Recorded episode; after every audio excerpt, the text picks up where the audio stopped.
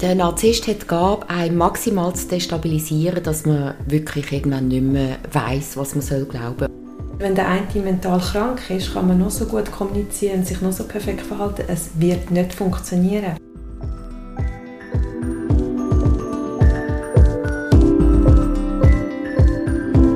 Mal ehrlich, der Podcast von Any Working Mom. Ich bin Andrea Jansen.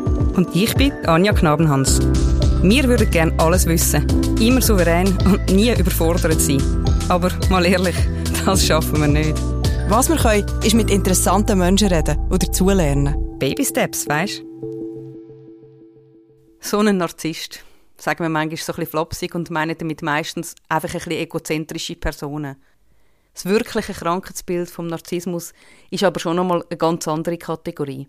Und die kennen Chris Övre und Martina Müller. Die beiden sind in Beziehungen mit Narzissten und haben jetzt einen Verein gegründet, wo sich die Opfer von Narzissten austauschen können. Ich habe die beiden in der Chris ihrem Büro in Zug besucht. Viel Spaß. Ihr habt einen Verein gegründet für Opfer von Narzissten. Und jetzt habe ich viel gehört von Betroffenen, die sagen, ja, wenn sie sagen, sie seien das Opfer vom Narzisst, dann kommt zuerst einmal, also was Opfer? Also man sieht dir ja nicht da, ihr habt es ja gut und du bist ein Opfer. Hören dir das auch oft? Ja, das ist schwierig zu anerkennen, dass man ein Opfer ist, weil man nimmt ja das nicht so wahr. Man hat da einen blinden Fleck, man hat wirklich das Gefühl, also wenn ich mir Mühe gebe und, und wenn ich das unter Kontrolle habe, dann ist ja alles in Ordnung. Also man sieht gar nicht, warum dass man überhaupt Opfer sein sollte, so eine Situation. Lang nicht, bis man es dann irgendwann erkennt. Und das Problem beim narzisstischen Missbrauch ist ja, er hinterlässt keine blauen Flecken und keine gebrochenen Ellbogen. Und das ist dann für das ähm, Umfeld schwierig, weil ähm, Gewalt für sie oft noch halt nur vis also visualisierbar ist. Und wenn man sie nicht sieht, ist sie wie nicht existent. Und mit dem haben die Opfer extrem Mühe, weil sie wie nicht ernst genommen werden. Weil die Narzissten sich auch extrem gut verstellen können gegenüber dem Umfeld. Die mhm. sind ja nicht gegenüber allen so Psycho. Die, die wählen sich ein, zwei Menschen aus im Umfeld, wo sie extrem sadistisch misshandelt und gegenüber allen anderen sind sie eloquent und charismatisch und wenn sie in den Raum kommen, geht die Sonne auf und das ist dann extrem schwierig, dass man glaubhaft wird als Opfer. Wie können ihr dann die Leute auffangen, die eben sagen, ich fühle mich als Opfer, aber die Leute sprechen mir das ab, dass ich das überhaupt bin. Was hilft da? Gerade für das ist die Selbsthilfegruppe da, weil da ist man unter Menschen, die das Gleiche erlebt haben oder Ähnliches, da müssen sie nichts erklären.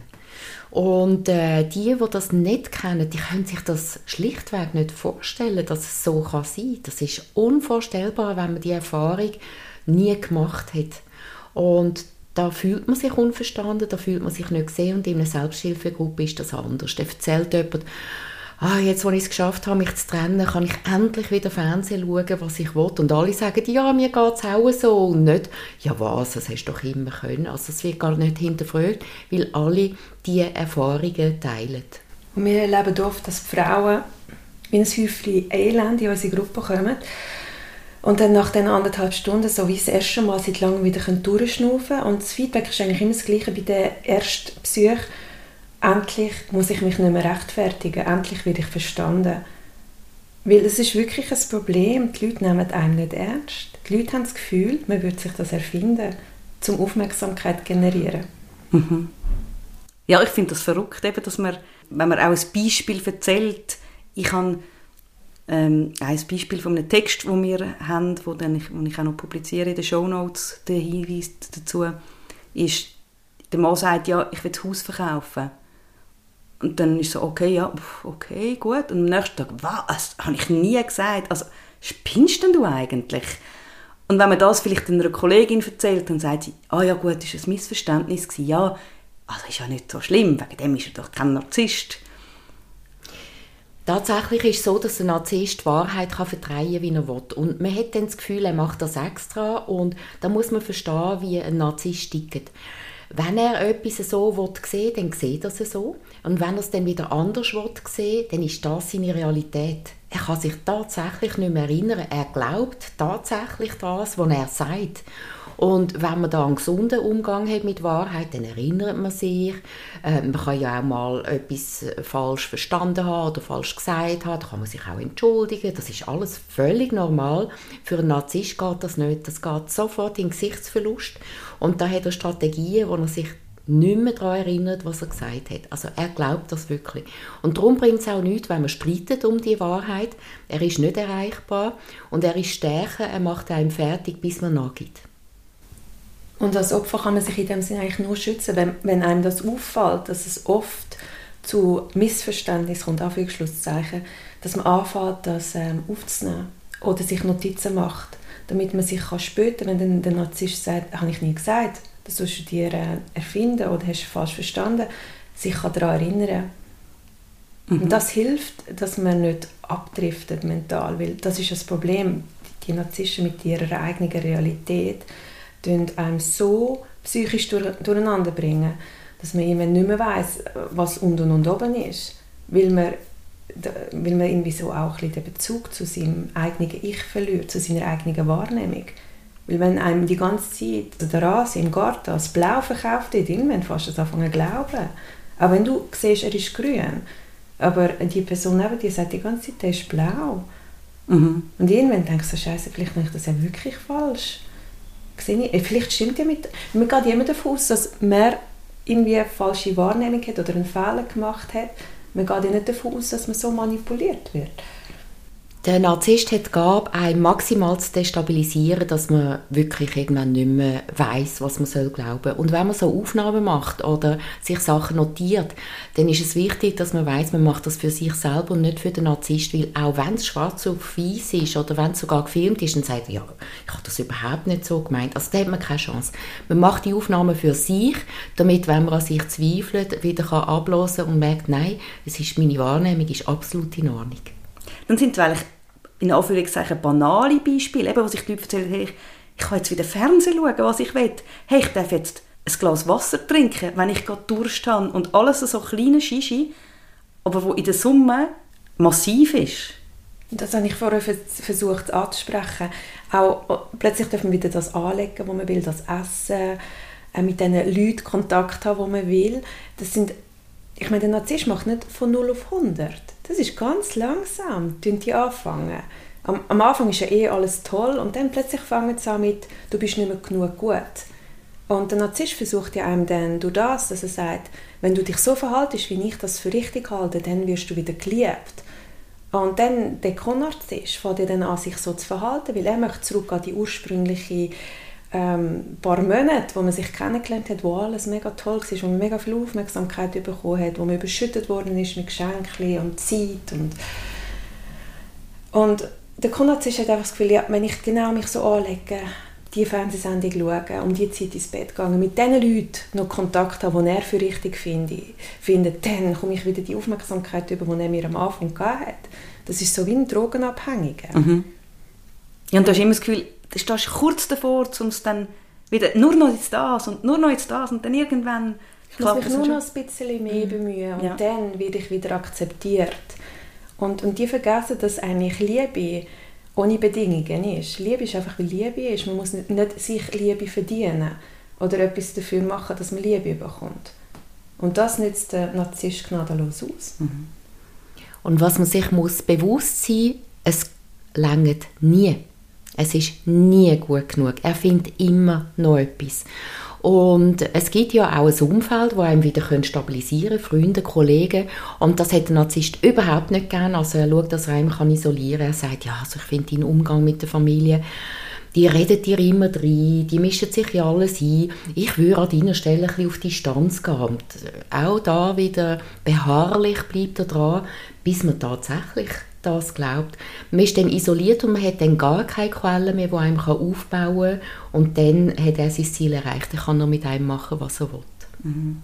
Und wie du gesagt hast, eben mit diesen Häufeln Elend, wo ja wo schleichend langsam anfangen haben, ihre eigenen Bedürfnisse aufzugeben, dass erst, wenn sie zusammensitzen in einer Gruppe und merken, hey, wir haben das alle gemacht und es sind so kleine, kleine Sachen, die zu einer riesen, zu einer riesen Abhängigkeit geführt haben, dass es dann eine Erlösung ist für sie, dass sie sehen, es hat bei allen so klein angefangen und es ist total eskaliert. Weißt, man schämt sich mega, weil es sind ja eigentlich durchs Band durch sehr starke Frauen oder Männer, wo dann so einem Narzisst begegnet.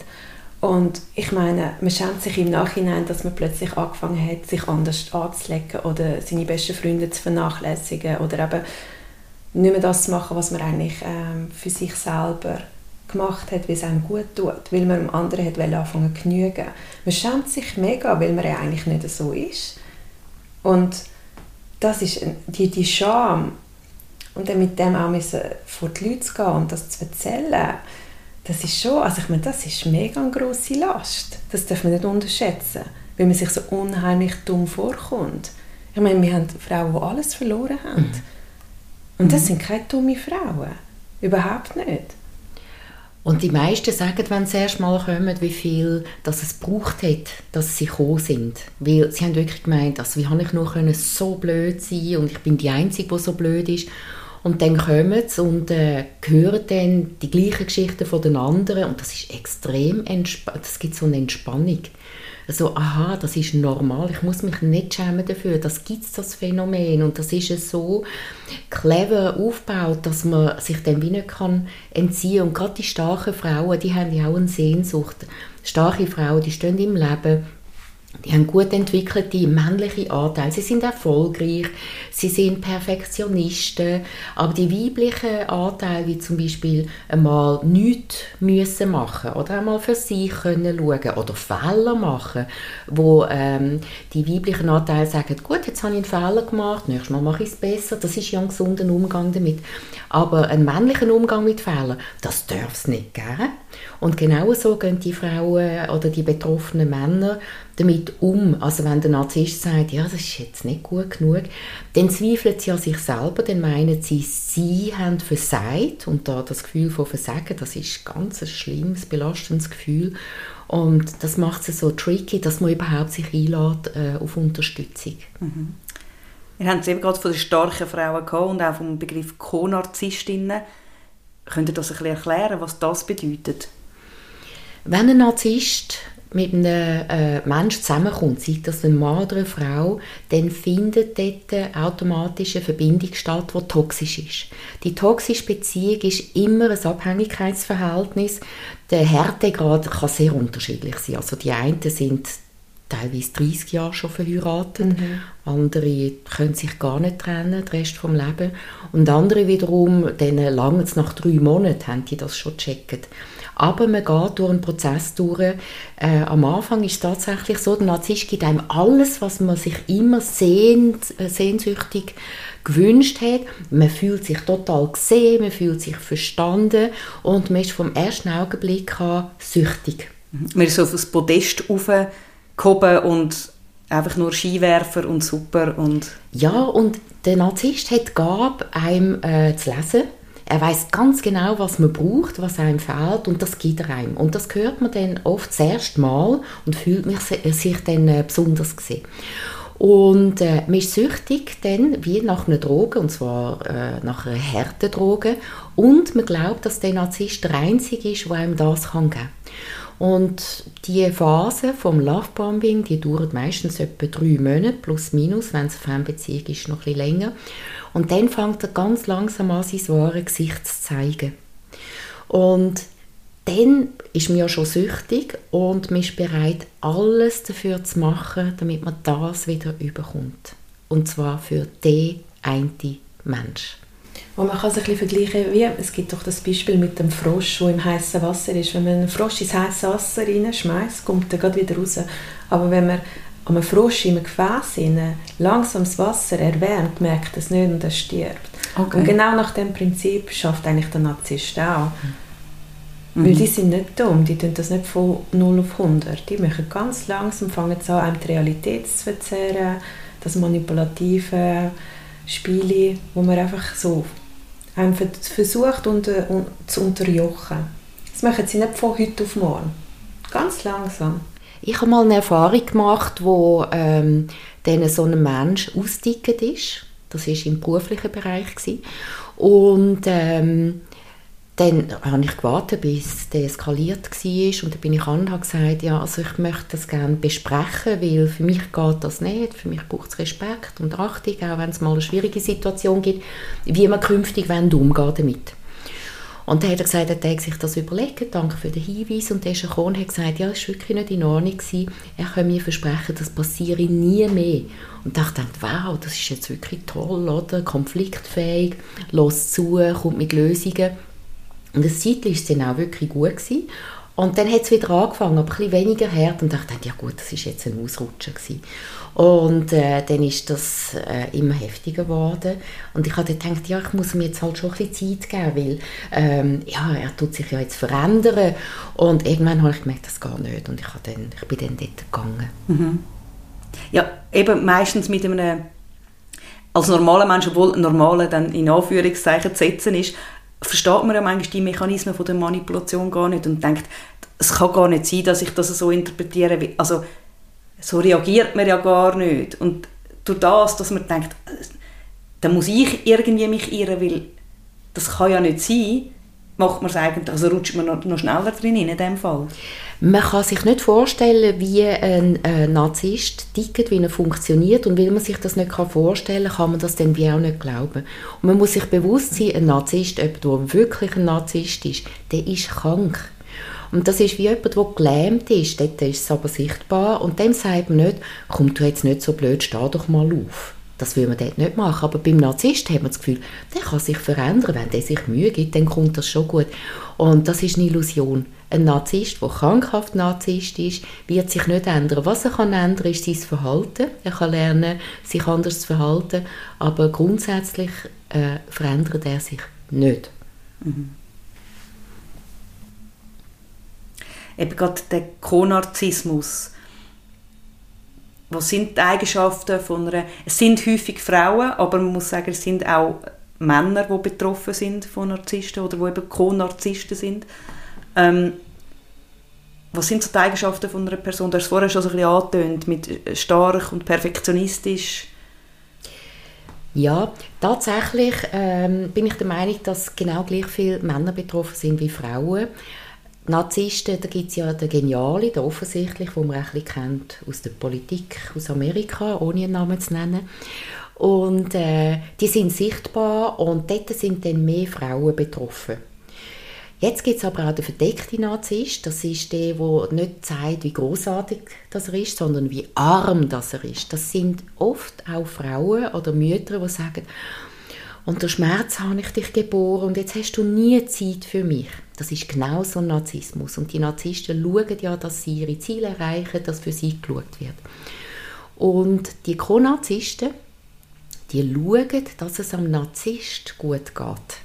Sie haben auch den Ehrgeiz, sie wollen schauen, also sie wollen das Beste, aber nicht für sich, sondern für den Narzisst. Also sie haben wie, ihr, ihr Ziel ist, dass es allen gut geht, das ist ihr grosses Bestreben und nicht sie selber, sondern Gemeinschaft. Ganz genau. Ich werde noch ein Beispiel machen aus der Gruppe. Also wenn zum Beispiel jemand brüllt, dann ist es typisch, dass alle in der Handtasche ein Nasentüchchen suchen. Das ist so typisch Konnarzist, gut schauen für die anderen und dann vergessen für sich selber zu schauen. Also jemand, der dort gefangen ist, der in der Opferhaltung ist, schaut nicht für sich.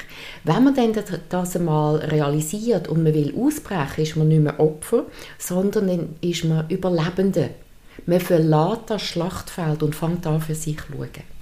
Eigentlich kann man sagen, dass der Co-Narzisst die ganze Zeit gibt in der Beziehung und der Narzisst die ganze Zeit nimmt. Und durch das ist das ja eigentlich auch das perfekte Pärchen, weil sie sich so gut ergänzen. Und man sagt auch, dass beide ihr Verhalten eigentlich aus frühkindlichen Prägungen übernommen haben. Und beide fühlen sich eigentlich gut, weil aber der Co-Narzisst ähm, das Gefühl hat, nur wenn ich gebe, gebe, gebe und mich aufopfere, dann bin ich genug gut. Und der Narzisst, der immer zu kurz gekommen ist, sagt, oh, ich muss nein, nein, nein, nein, ich muss mich nähren, ich muss egoistisch sein, ich muss das Zentrum des Lebens sein, dass ich wahrgenommen werde. Und wegen dem funktioniert die Beziehung so gut. Weil beide genau den Mangel vom Gegenüber ausgleichen. Also beide haben eigentlich einen Gewinn, ähm, sehr äh, ja, positiv formuliert, einen Gewinn aus dem heraus, so ein Bedürfnis, das befriedigt wird bei ihnen? Richtig. Äh, der Unterschied ist, der Narzisst nährt sich, ihm geht es dabei gut und der Co-Narzisst, der ähm, gibt sich auf, das ist destruktiv, er zerstört sich selber. Mhm. Und verliert sich komplett, dass irgendwann also die eigenen Bedürfnisse schlicht nicht mehr wahrgenommen werden. Genau, ja. Und was man nicht davon unterschätzt, ist die Realitätsverzerrung. Das macht mit einem so viel, weil man weiß wirklich nicht mehr, was man soll glauben und man sieht zwar die Farben, man nimmt die Leute wahr, aber man weiß nicht, ob das stimmt. Mhm. Weil man, das ist so Psychoterror. Und das geht so tief. Wegen dem ist ja die Suizidalrate bei Konarzisten höher als bei anderen Leuten, weil man so in, ins Zeug hineinkommt. Mhm. Manchmal ist das wie auch der einzige Ausweg. Also man glaubt, wenn ich sterbe, hört es auf und sonst vorher hört es nicht auf. Und da wieder bei der Illusion, also wenn ein Co-Narzisst alles macht für den Narzisst und dann ist er erschöpft und sitzt mal an und der Narzisst kommt und sagt, jetzt sitzt du schon wieder rum. Du bist so faul, du machst ja nie etwas. Mhm. Dann du bist der Einzige, der hier schafft, hier innen. Mhm. Dann glaubt man ihm das. Mhm.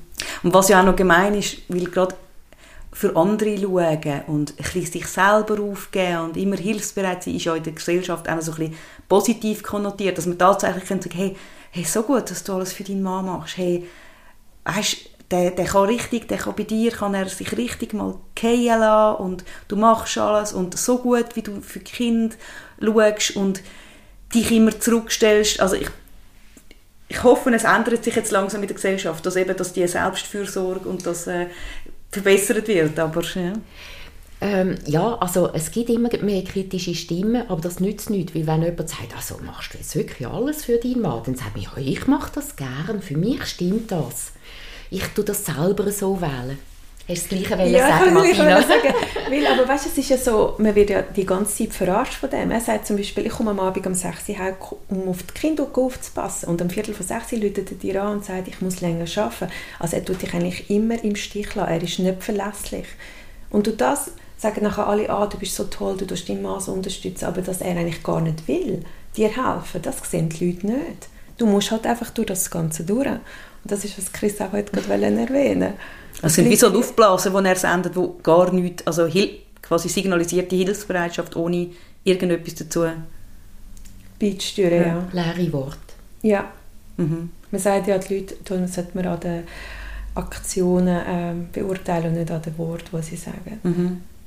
Ja, das habe ich auch relativ häufig gehört von Opfern von Narzissten, wo sie sagen, eben die Versprechungen, was dann wie alles besser ist und dann haltest dich daran fest und sagst, ja gut und vollmundige ähm, Beschwörungen.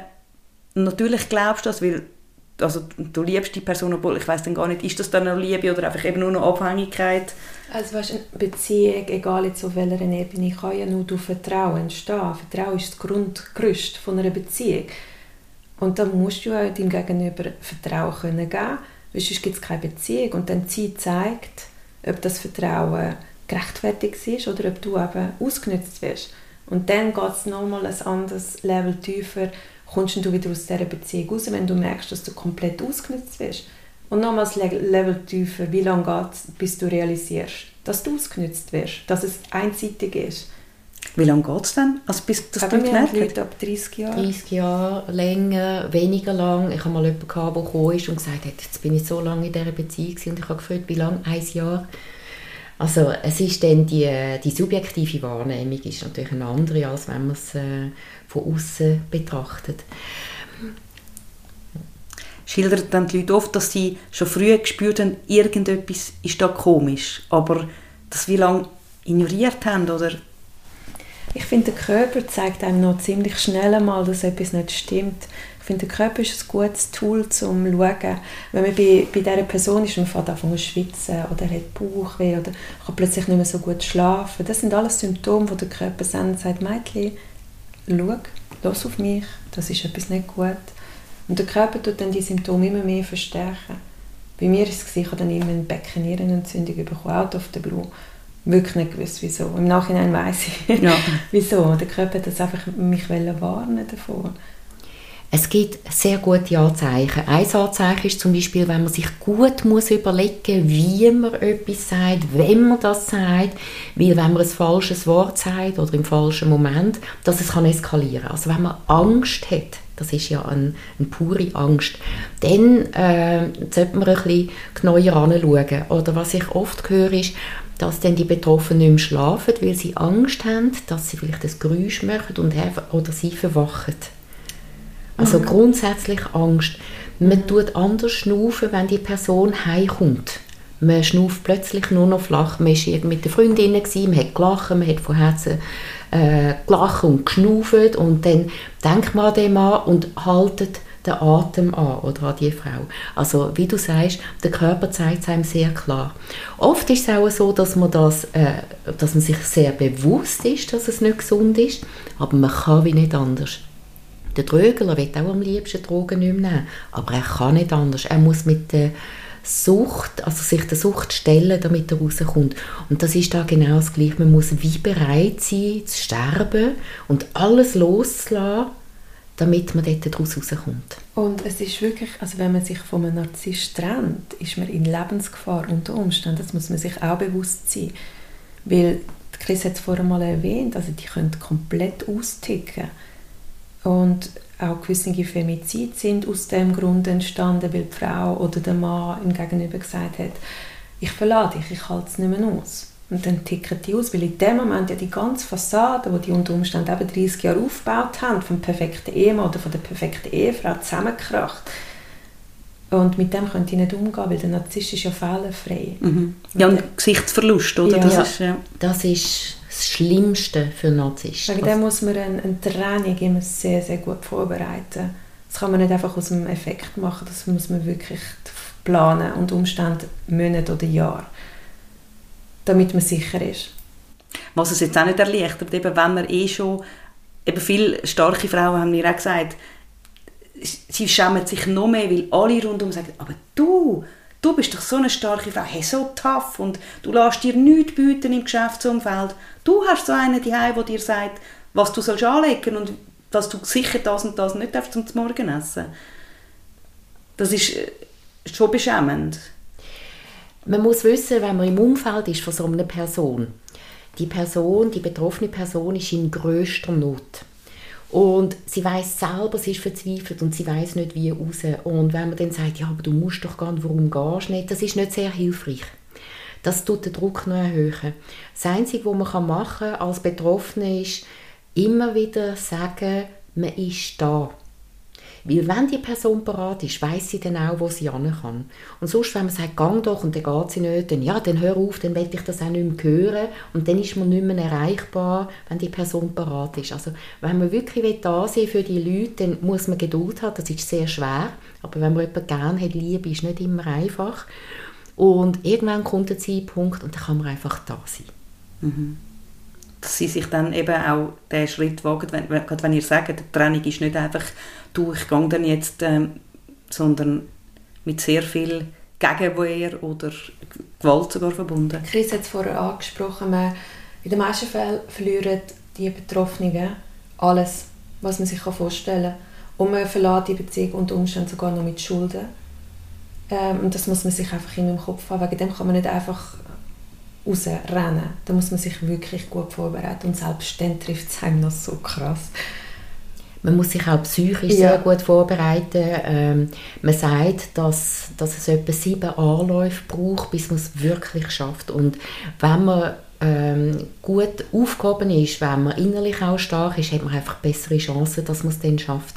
Weil auch wenn alles gut ist, kommt trotzdem die Sucht wieder, wo sagt, ja, so schlimm ist es ja nicht gewesen. So ist das Hirn dann auch drillt. Also sagt, ja, ein bisschen Drogen wäre ja auch nicht schlecht. Und das ist die Illusion. Das muss man können aushalten und da braucht man wirklich auch Unterstützung. Und vor allem Distanz. Und No Contact, also wirklich kein Kontakt. Blockieren. Und wenn man Kind hat, nur noch das Minimum mit, mit dem Reden. Weil mhm. alles andere ist wirklich nicht förderlich. Ja, und du hast ja gesagt, wenn man, man muss stark sein und ein bisschen bei sich sein, aber das, das ist das Problem, dass das meistens die Opfer von Narzissten nicht mehr sind, sondern komplett destabilisiert. Wie, wie holt man sich denn die Stärke, um immerhin können gehen. Es gibt zwei Möglichkeiten, entweder durch Körperarbeit oder durch psychiatrische Hilfe. Und äh, Selbsthilfegruppen, das ist sicher hilfreich. Es ist wichtig, dass Frauen auch Unterstützung bekommen von anderen Frauen, weil die geben sich gegenseitig Geborgenheit. Und männliche Betroffene ist gut, wenn sie von Männern Unterstützung bekommen, weil sonst gehen sie ja immer wieder in ein neues Abhängigkeitsverhältnis und in eine Retraumatisierung. Aber untereinander können sie sich stärken, dort wo Männer sich stärken äh, und Frauen dort wo Frauen sich stärken. Und die Selbsthilfegruppen sind eigentlich prinzipiell kostenlos. Und man muss auch nicht reden, man kann einfach reinhocken und zuhören. Wir haben auch immer wieder Leute, die einfach so keine... Es ist so, die fressen ja so viel Energie. Und wir haben immer wieder Betroffene, die kommen, die einfach reinhocken und sind nur am Brüllen. Und sie können wie nichts sagen, aber es tut ihnen gut, einfach schon mal nur zuzuhören, dass sie nicht alleine sind. Weil man hat wirklich das Gefühl, dass es nur einem selber passiert. Mhm. Und ich finde das sehr mutig und das finde ich eben stark, wenn jemand dann trotzdem sich Unterstützung holt. Wir sind nicht allein auf dieser Welt und wir müssen nicht alles immer alleine stemmen. Wir dürfen Unterstützung annehmen, wir sind gerne für andere da und wir dürfen auch zulassen, dass andere für einen da sind. Das ist ja gerade bei Psychotherapien und so ist ja oft äh, das Thema reines Kostenthema mit dem, ist es delegiert oder gut, das ändert jetzt gerade, aber ähm, dass, dass nicht mehr etwas muss, muss delegiert sein, aber trotzdem, was übernimmt die Krankenkasse und was nicht. Gibt es da eine Richtlinie oder hat man einfach entweder Glück oder nicht, dass man anerkannt wird als Opfer von Narzisst und Krankenkasse zahlt die Therapie? Es kommt immer ein bisschen darauf an, wie stark dass man schon misshandelt worden ist und was Symptome sind.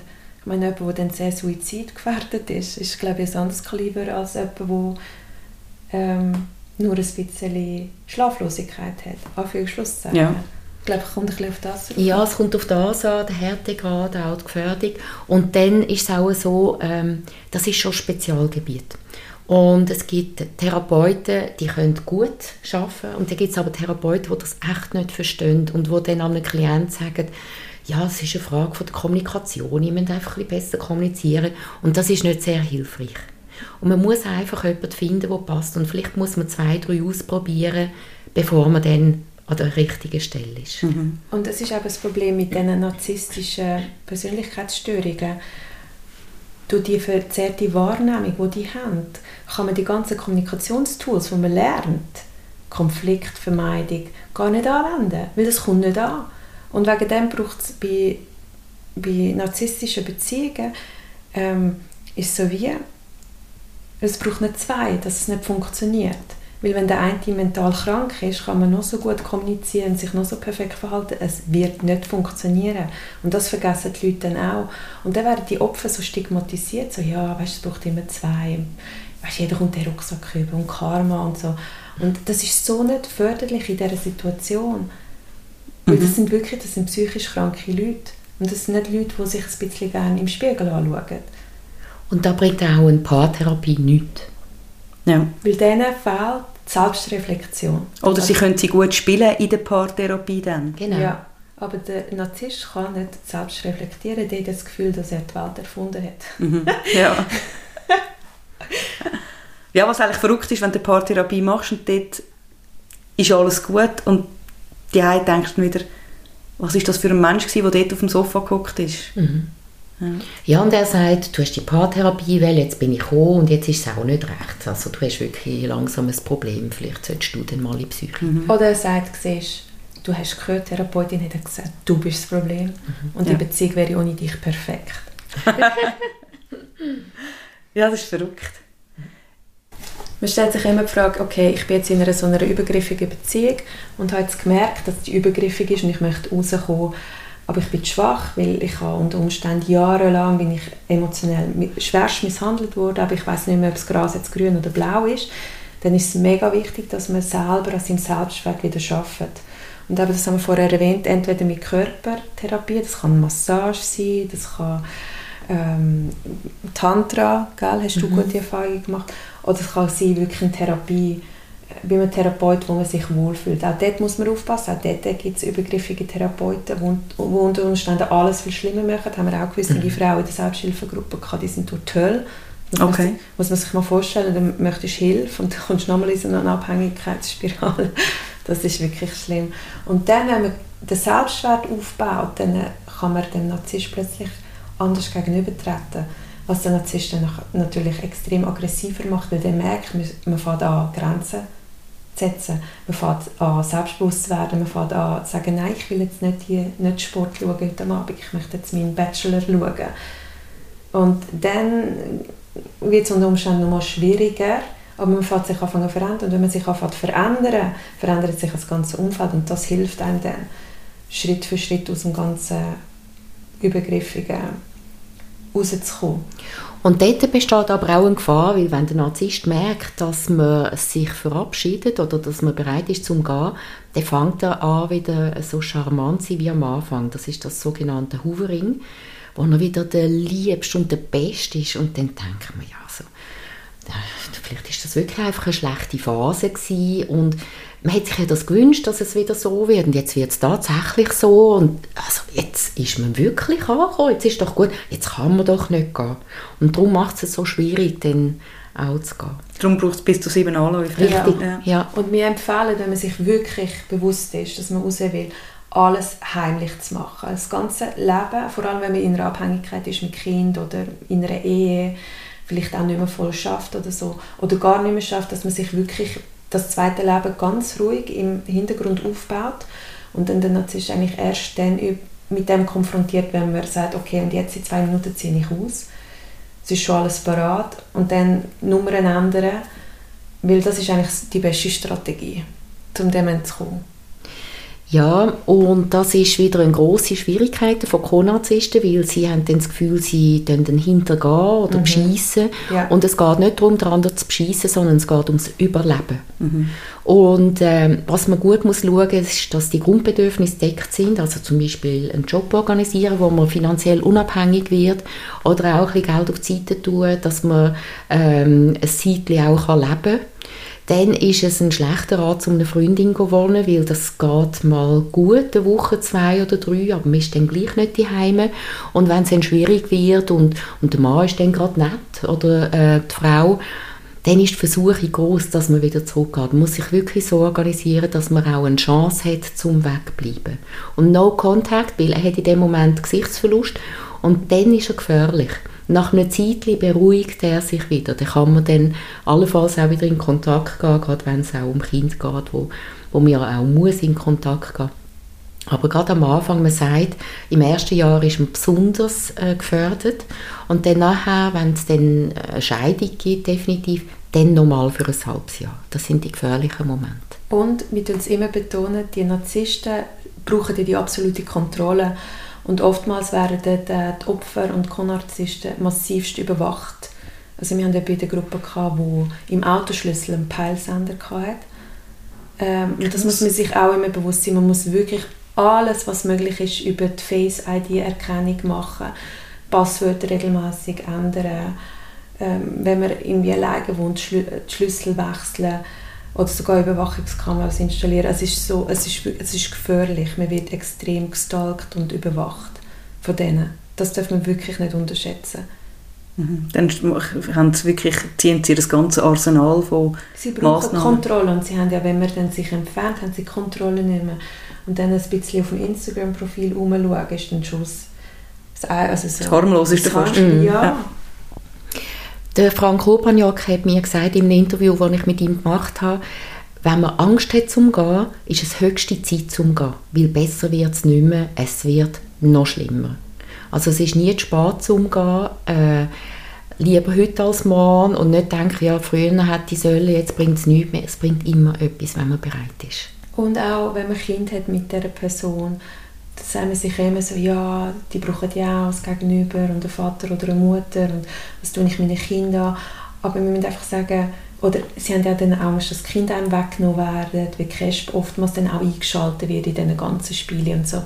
Aber wir müssen wirklich sagen, man tut dem Kind, ist mir das beste Beispiel, wenn man einfach sagt, ich lasse das nicht so, dass man so misshandelt wird, als wenn man einfach an dem Kindeswohl lieb, das mitmacht, bis die ausziehen, weil Kinder werden viel mehr geschädigt in einer so einer übergriffigen Beziehung, weil Kinder werden ja vom Narzisst meistens dann auch angegangen. Es ist ja nicht, oftmals nicht nur die Mutter oder der Vater, sondern das geht ja auf die Kinder.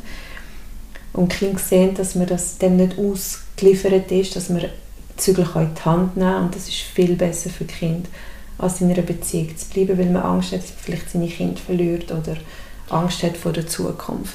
Die Angst, Kinder zu verlieren, die ist auch berechtigt, das muss man sagen. Da haben wir auch Fälle in der Gruppe, wo die äh, Narzissten oder Narzisstinnen am Kesp so viel vorgemacht mhm. haben, auf so gute Art, dass Kesp entschieden hat, dass Kinder dann äh, am einen Elternteil weggenommen worden sind, am konazistischen Elternteil.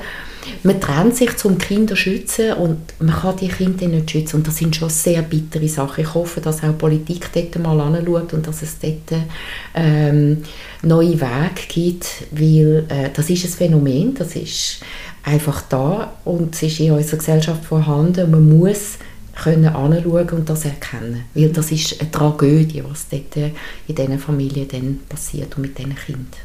Ihr habt äh, ja einen eigenen Podcast und dort eine Folge wirklich zur Trennung von einem Narzisst mit Kind.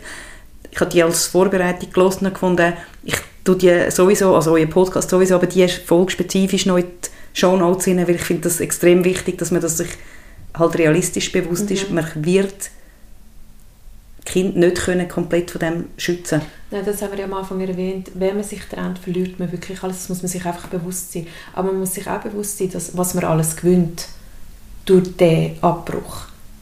Und das weiß man in dem Moment, es ist, man geht durch die Hölle. Also ich meine, wir müssen nichts verharmlosen. Es ist ganz brutal, sich von so etwas zu trennen, vor allem wenn es ein paar Jahre war oder sogar wenn Kinder im Spiel sind. Das ist mega brutal. Es braucht extrem viel Kraft. Mhm.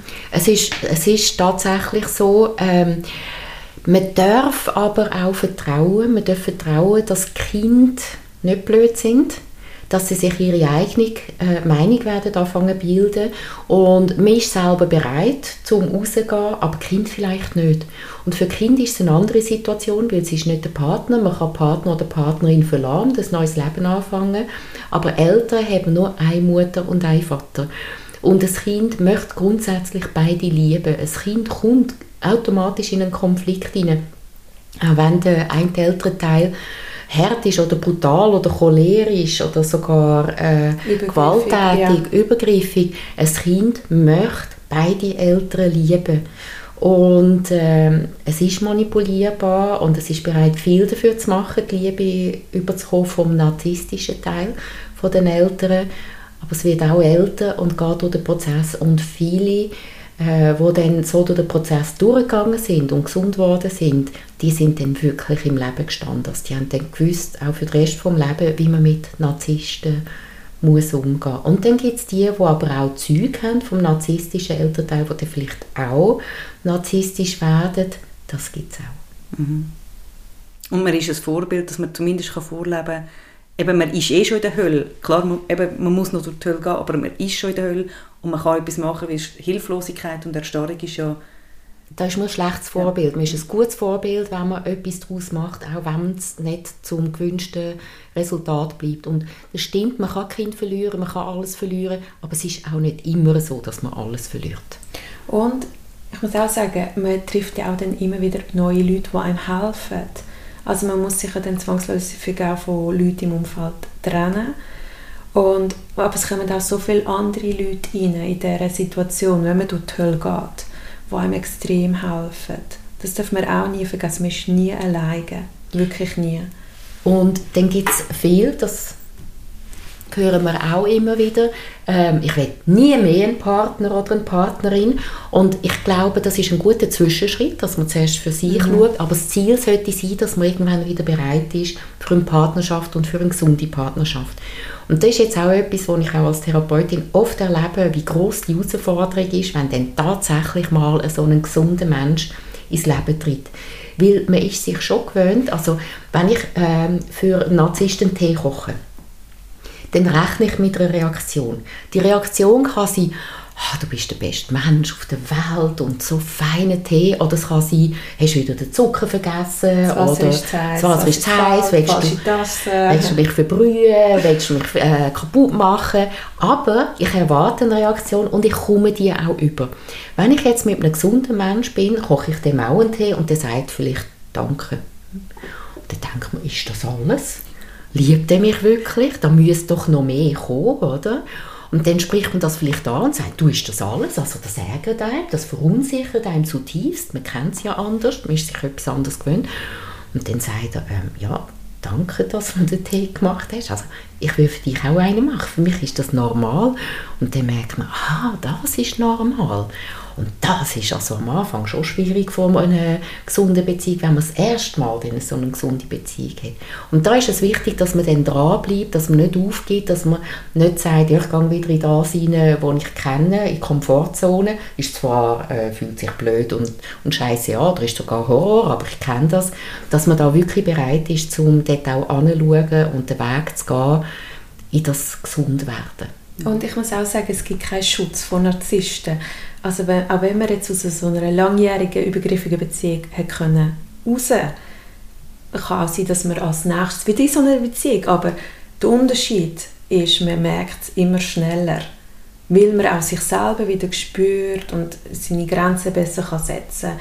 Aber man hat in dem Sinn keinen Schutz vor einem Narzisst im Leben, wenn man sich so, so, so, so verhält. Die ganzen Red Flags und so, die man immer im Internet sieht, wie man, auf was man muss aufpassen und so, das gibt es für einen Narzisst in dem Sinn schon auch, aber ich finde, gell, es geht immer schneller. Es geht schneller und was hilfreich ist, ist, wenn man dann auch mit äh, Gleichgesinnten oder mhm. mit Schicksalsgenossinnen darüber redet, zum Beispiel die Online-Gruppe, die ich noch habe, da hat jemand eine neue Beziehung und dann erzählt sie uns und wir dann sie beobachten wie sie redet, oder wie sie schnuft. Oder dann sagt sie, und dann hat er äh, mich eingeladen und er hat für mich bestellt. Und dann fragt man, ja, und hat er bestellt, was du hast wollen? Äh, nein, aber ähm, er hat den Lied übernommen. Aha, ja, willst du das? Und dann wird das wie sichtbar und spürbar. Für die anderen ist es ja viel einfacher, das zu sehen, wenn sie nicht betroffen sind. Und in diesen Gesprächen merkt man dann, äh, spürt man sich selber besser, ob man sich hat blenden lassen, was ja auch in Ordnung ist, das dürfen wir schon.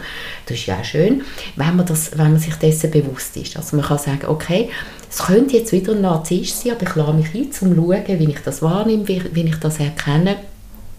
Und dann merke ich, ja, das ist jetzt halt wirklich nichts und dann kann man das beenden, das tut dann vielleicht auch wieder ein bisschen weh. Man muss auch bereit sein, die Liebe ist kein sicherer Ort, sich verletzlich äh, zu zeigen und auch verletzt zu werden im Wissen, man kann dann mit der Verletzung wieder umgehen und man kann wachsen daran.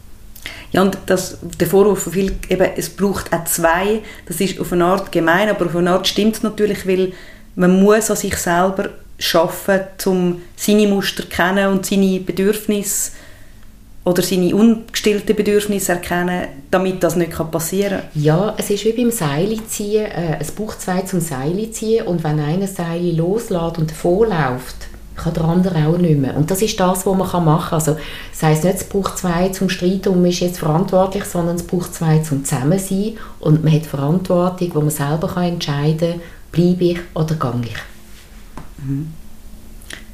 Und zum Glück ist ja, man sagt, Narzissten gibt es bis zu 5% von der Bevölkerung. Es ist ja nicht so, dass an jedem Ecke ein Narzisst hockt und einem das Leben schwer macht.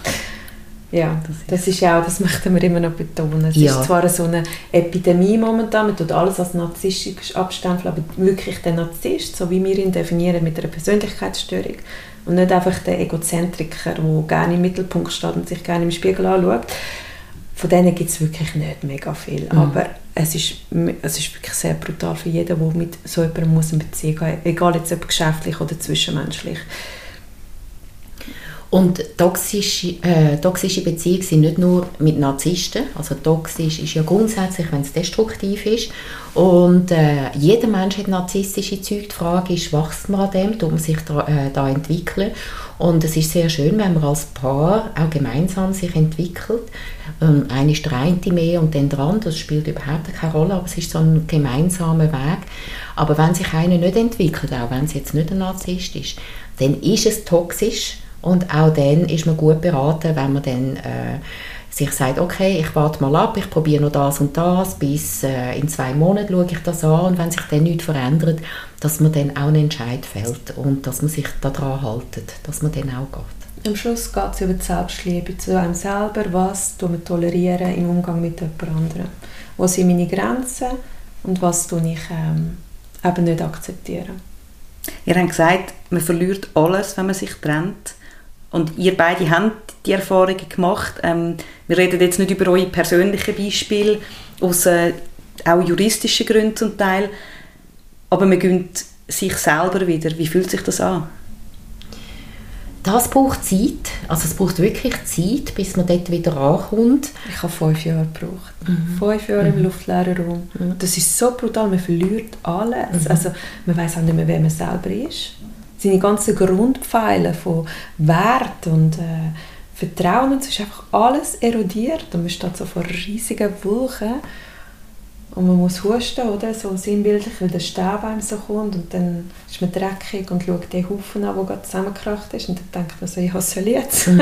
Etwas Neues aufbauen, drüber steigen, sich umdrehen, weglaufen. Das ist fünf Jahre lang, habe ich nicht mehr gewusst, wer ich bin, was ich will, wie ich fühle, was mir wichtig ist im Leben, was ich noch will ich habe nicht alles verloren, bei mir ist es etwas anders, aber ich war bereit gewesen, um alles loszulassen. Ich glaube, das ist der Punkt, man muss bereit sein, um alles loszulassen und dann verliert man mehr oder weniger.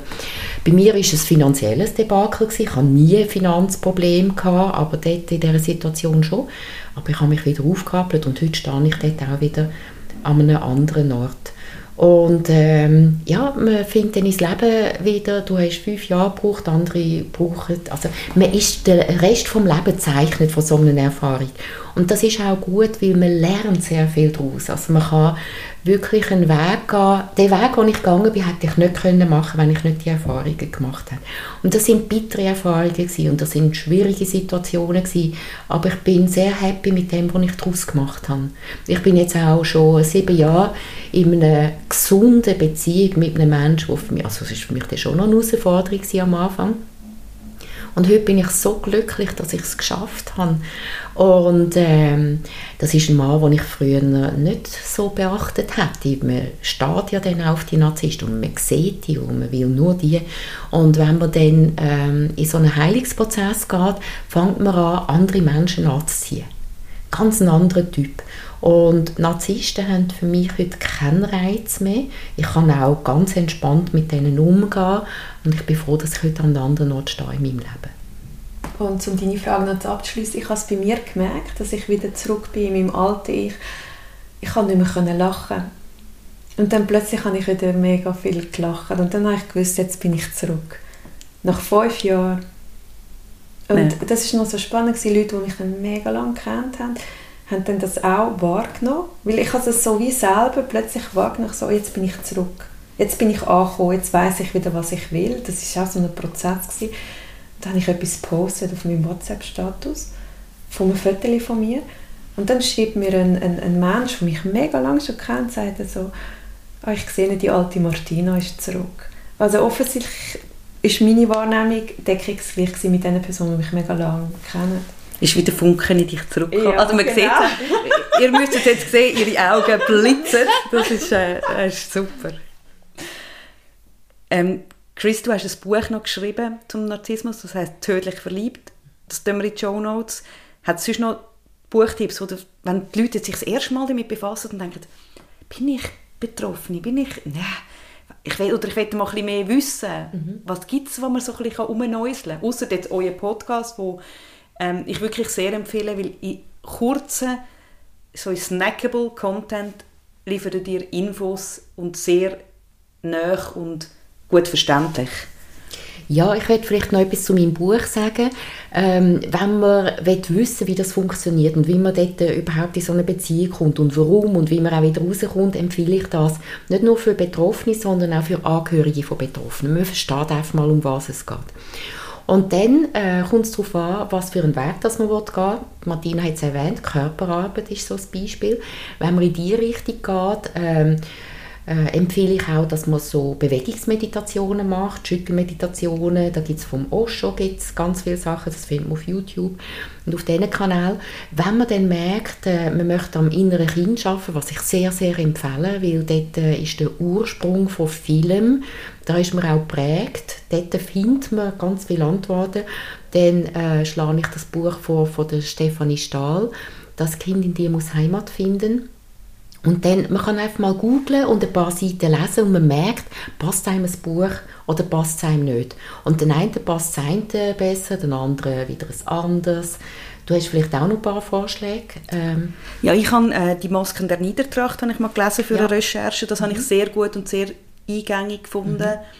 Ähm, ich weiß jetzt, also wir haben bei Any Working Mom einen Podcast zum inneren Kind und der Beziehungskosmos Podcast, der hat auch also einerseits hat er Podcast zum, zur Schematherapie, wo, wo man das ein bisschen versteht, was wie wo passiert und auch zum inneren Kind. Eben, ich denke, wie die einen können besser lesen, bei den anderen geht es besser als Ton rein. Einfach ein bisschen das immer wieder ein bisschen reinlesen und schauen oder reinlesen und schauen, was einem am besten entspricht? Ja, was ich auch schon gehört habe, äh, systemische Arbeit mache ich da auch, aber dann auch Aufstellungsarbeit, Familienstellen und so weiter, wo so Systeme sichtbar machen, die sonst unsichtbar sind, weil es ja blinde Flecken sind. Ich würde sagen, alles, was hilft, ist gut. Mhm. Und sich austauschen. Eure Selbsthilfegruppen sind nur für Frauen. Warum? Wir haben einfach uns am Anfang, wir sind jetzt seit dem August aktiv und dann haben wir uns überlegt, was wollen wir anbieten und dann haben wir gesagt, nur Frauen, weil für uns wäre es jetzt unpassend gewesen, gemischte Gruppen anzubieten, weil die Energie ist eine andere, wenn ein Mann mit dabei sitzt. Und ihr wollt den maximalen Schutz für die, die kommen und, und das Häufchen Elend sind? Weil eines ist ein Mann reingeplatzt, per, also per Zufall, weil wir das in, immer eigentlich öffentlichen Raum machen und dann ist die Reaktion der Frau ist schon, gell, haben wir ja. nachher gesagt, wir wissen, dass wir keine Männer, also keine gemischte Gruppe wollen. Mhm. Aber wir sind also jetzt um, eine, eine Männergruppe am Aufbauen, eine reine Männergruppe.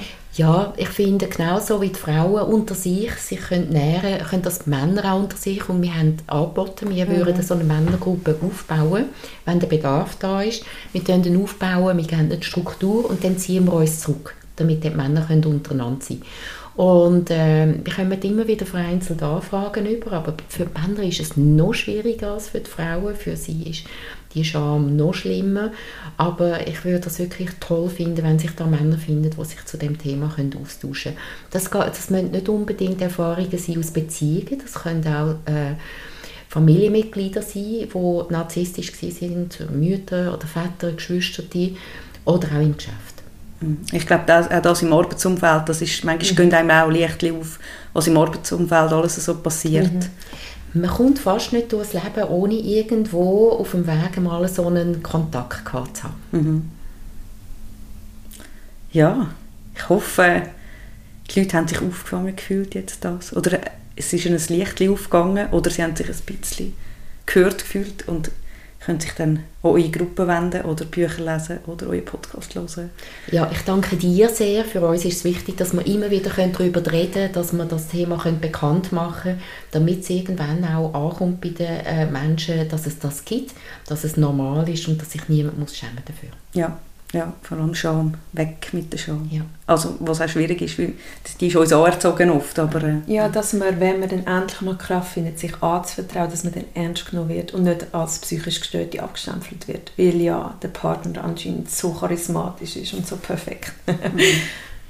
aber ich muss jetzt sagen, wenn ich da bei euch hückle und ich sehe Martina strahlt, Chris ist so wie so die Ruhe selbst und so einfach total eingemietet, also es lohnt sich, das anzupacken. Ja, absolut. Sehr schön. Und eben, man ist nie alleine, man hat immer Hilfe, das darf man wirklich nicht vergessen. Man hat immer das Gefühl, ich muss alleine durch, man muss nicht. Und sei es nur die dargebotene Hand, wo man jederzeit anrufen kann, oder die Polizei, die einem auch jederzeit Adressen gibt. Wir möchten auch noch betonen, Geld, Frauenhäuser dürfen wir auch anrufen wenn man emotional misshandelt wird. Das muss man nicht irgendwie mit Verstauchungen und Blutergüssen. Man darf dort wirklich, jeder, also die Polizei gibt einem dann die Adresse, man darf in die Frauenhäuser, wenn man emotional zur Sau gemacht wird. Ganz zum Durchschnaufen, das dürfen wir. Ja. ja, das ist super. Ja, eben, nicht Verletzungen muss man nicht sehen, damit sie echt sind. Ja. Ja. Sehr schön. Danke vielmals. Danke dir vielmals. Danke.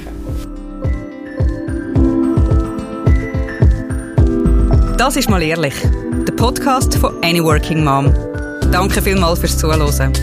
Musik und Support von den Jingle Jungle Tonstudios. Ihr findet uns auch auf anyworkingmom.com, auf Instagram, Facebook und Pinterest. Bis gleich!